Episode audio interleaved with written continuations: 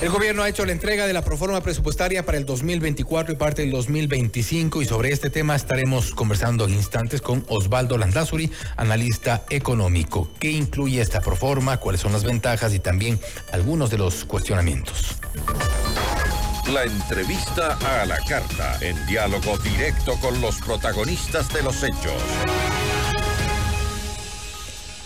35.536 millones de dólares está presupuestada la proforma para el 2024. Estamos ya con el economista Osvaldo Landarzuri para hablar sobre este tema. Un análisis de esta proforma se ha incrementado también los gastos en seguridad, no obstante el gasto público en general.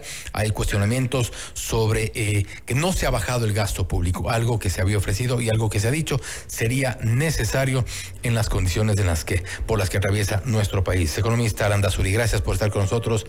Fausto Yepes le saluda, bienvenido.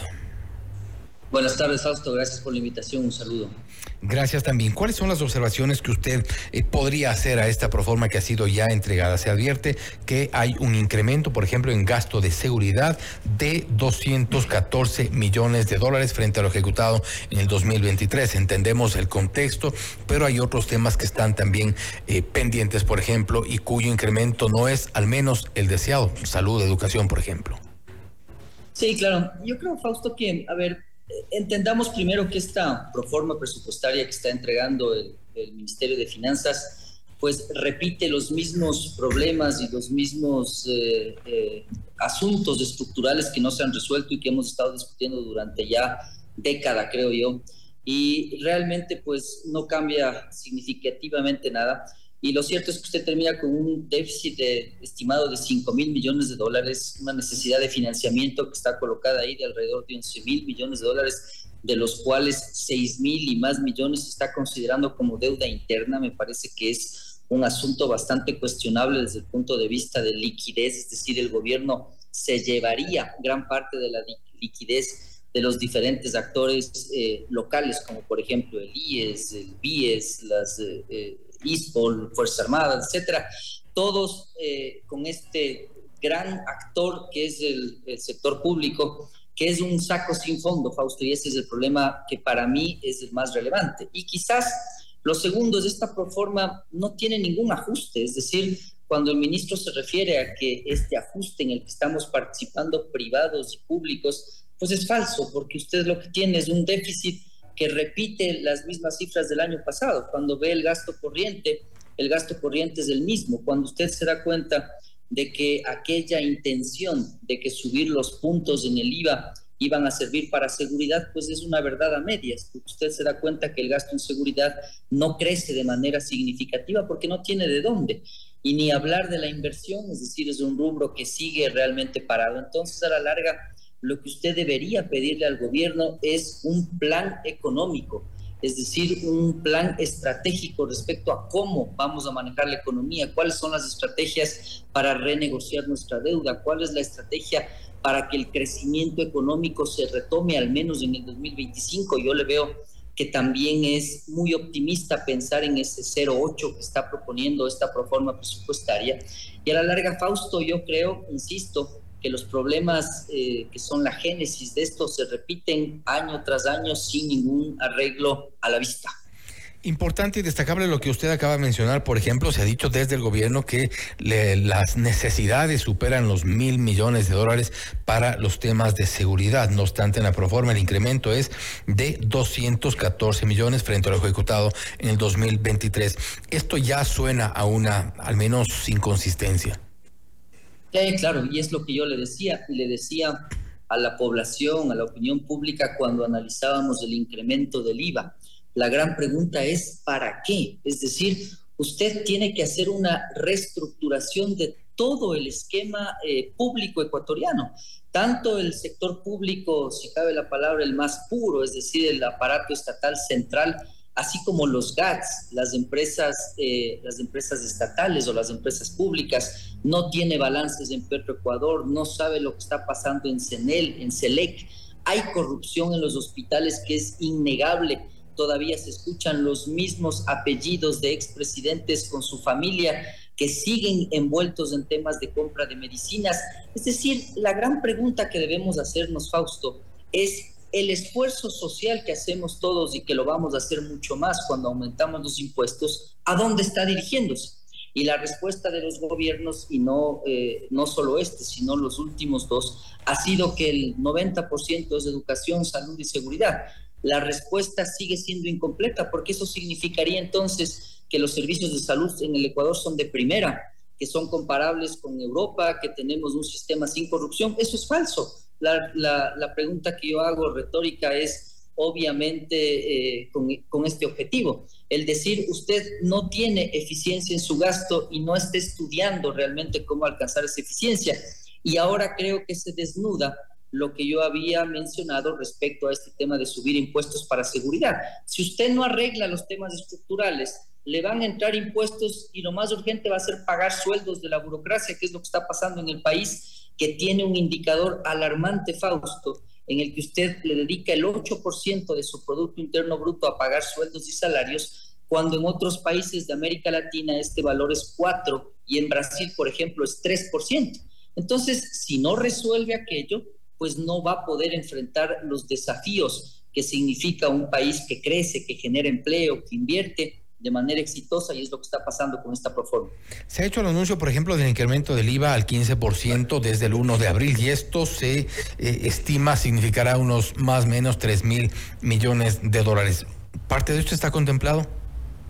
No, no está contemplado porque por ley usted lo que tiene como datos reales es aquello que ya está eh, aprobado y que ya está en ejecución. Por ejemplo, si están las, eh, los ingresos adicionales, si cabe la palabra adicionales, porque me parece que es más adelanto de flujos de la, eh, de la remisión tributaria, pero usted todavía no puede colocar esos, esos valores que en realidad en aumento de IVA se estimaban 1.300 millones de dólares en un año común y corriente, como usted va a empezar en abril, serán unos 900 millones, pero aparte usted encontró un paquete de impuestos que se van a grabar a empresas, a bancos, a patrimonios que alcanzaban la cifra que usted comenta, que me parece que era 2 mil millones de dólares en un año.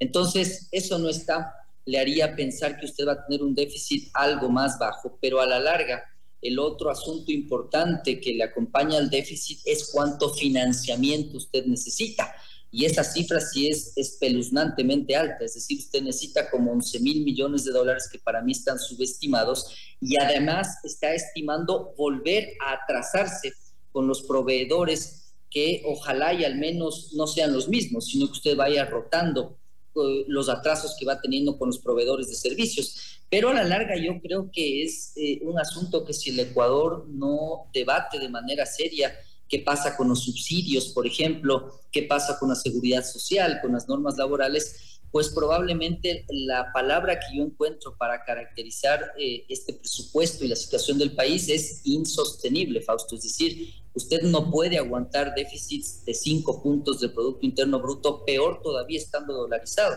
Si no estaría dolarizado, tendría una inflación galopante como la argentina o como la venezolana. Pero estando dolarizado, usted o se endeuda o cobra más impuestos. Y yo veo que ambas de, eh, alternativas están cada vez más cerca de aproximarse a, a, no, ser, no ser viables. Y eso es lo realmente alarmante y Y, y, eso es lo grave también porque da la impresión, y en esta lectura, que estamos también, o están desde el gobierno, jugando con los tiempos. Es decir, mientras se habla del incremento del, del IVA al 15% desde abril, esto no está en la proforma, pero a la par anunciamos que nos vamos a endeudar, a la par vamos a recaudar más, pero todo es hacia arriba y en ningún momento se habla, tampoco se habla en la proforma, de una reducción del gasto.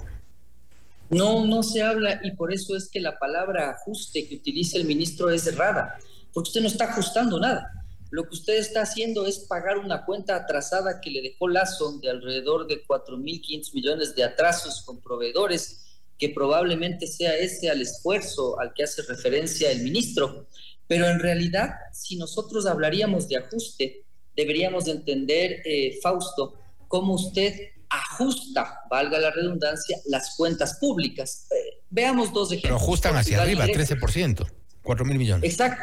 Eh, debería ajustarles hacia abajo. Ah, veamos dos ejemplos que suelen ser muy útiles porque son economías que también no tienen moneda, eh, Portugal y Grecia. Usted tuvo en un caso Portugal que ajustó su gasto público en 22% apenas entró en crisis en el año 2009 y tiene una Grecia que se negó a ajustarse y que duró 12 años ajustándose con un costo social sumamente elevado. Entonces, a la larga, lo que hizo Portugal, es decir, bajar el, el gasto público, en este caso lo que hicieron fue bajar los salarios, realmente ese es un ajuste. Es decir, usted ajusta cuando, cuando hace más pequeñas las cuentas públicas.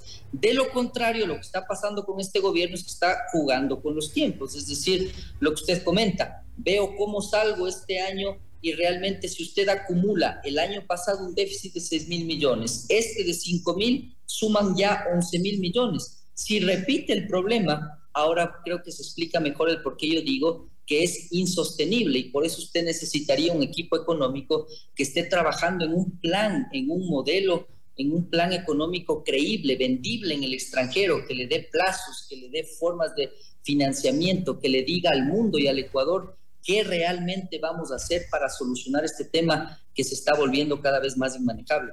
¿Se le va a meter nuevamente la mano a la seguridad social? Eh, indudablemente, porque usted ve que de la, de la deuda del plan de financiamiento, que son alrededor de 11 mil millones de dólares, altísimo, alrededor de 6 mil y más millones son deuda interna. Entonces la pregunta es, ¿de dónde sale esa deuda interna? Es decir, ¿quién está en capacidad de prestarle plata al Estado a través de, de, bonos? Pues es indudablemente la seguridad social, es decir, será uno de los actores más relevantes en este proceso de financiación. Y lo que está haciendo el Estado es retirar liquidez del sistema para cubrir sus huecos, sus desafíos, y es, y es grave. Si usted además retira liquidez para pagar deuda externa, podría ser mucho más peligroso, pero entiendo que también están planteando algo de deuda externa para que al menos en liquidez usted quede machado, usted quede equiparado entre lo que sale y entra de dólares, porque lo que sería terrible es que usted coja deuda interna del IES, por ejemplo, y le sirva para pagar deuda externa. En ese caso sí le está comprometiendo la liquidez del país. Y con esto cierro economista porque también preocupa el, hecho de que, por ejemplo, el presidente decía esta mañana eh, que eh, van a optimizar el, trabajo, la operación, por ejemplo, de las empresas públicas. Empresas que han venido lamentablemente a, la baja, en el caso CNT, en el caso de Celex, Enel, Petroecuador, Flope, bueno, entre otras, pero no son empresas realmente rentables. En algún momento se habla de concesionarlas, de venderlas, por ejemplo, pero esto tampoco significará un incremento importante. No, y tampoco creo yo, a ver, Fausto, que es bien importante ver que para vender empresas públicas usted tiene que regresar a mirar el riesgo país. ¿Por qué? Porque un inversionista que quiera hacerse cargo de CNT, por ejemplo, pues va a decir con qué riesgo le calculo yo a esta inversión que voy a hacer en Ecuador. Y entonces ahí usted se da cuenta por qué no tiene inversión extranjera, por qué eh, Prado, por qué Campana le engañaban al país con cifras de 7 mil millones de inversión extranjera, de 2 mil, de 15 mil se llegaban a hablar y a la larga no, nunca llegan a cumplirse esos números y es una venta de humo. Entonces, cuando usted analiza primero qué privatizar y qué no, bueno, ver lo estratégico. Y lo segundo, ver cómo le van a pagar por esas eh, inversiones que harían los actores privados. Y en esa línea, pues yo le veo muy difícil que un actor privado en estas condiciones invierta en el Ecuador. Y lo que sucede ahí es que mucho más es el problema porque usted no tiene balances, no tiene información. Entonces, a la larga, lo político, porque usted no crea que es gratis esta aprobación del IVA y de otros paquetes más de impuestos. Lo político está afectando lo económico. Y para mí, el hecho de que el Ecuador no intervenga esas empresas, porque lo lógico sería intervenirlas con auditorías del BID, de la CAF, del Banco Mundial, es porque realmente tiene botines políticos que le tienen al Ecuador eh, agarrado de todo lado y que realmente le hacen imposible analizar y compararse con una eficiencia que haga sentido a nivel mundial para competir con éxito. Necesario, necesario que sea transparente también lo que ocurre en el sector público. Economista Landazuri, nuevamente gracias por haber estado con nosotros. Siempre es un gusto, Fausto, las órdenes. Gracias. Ha sido el economista Osvaldo Landazuri, analista económico, hablando sobre la proforma presupuestaria 2024. Usted es Notimundo a la carta.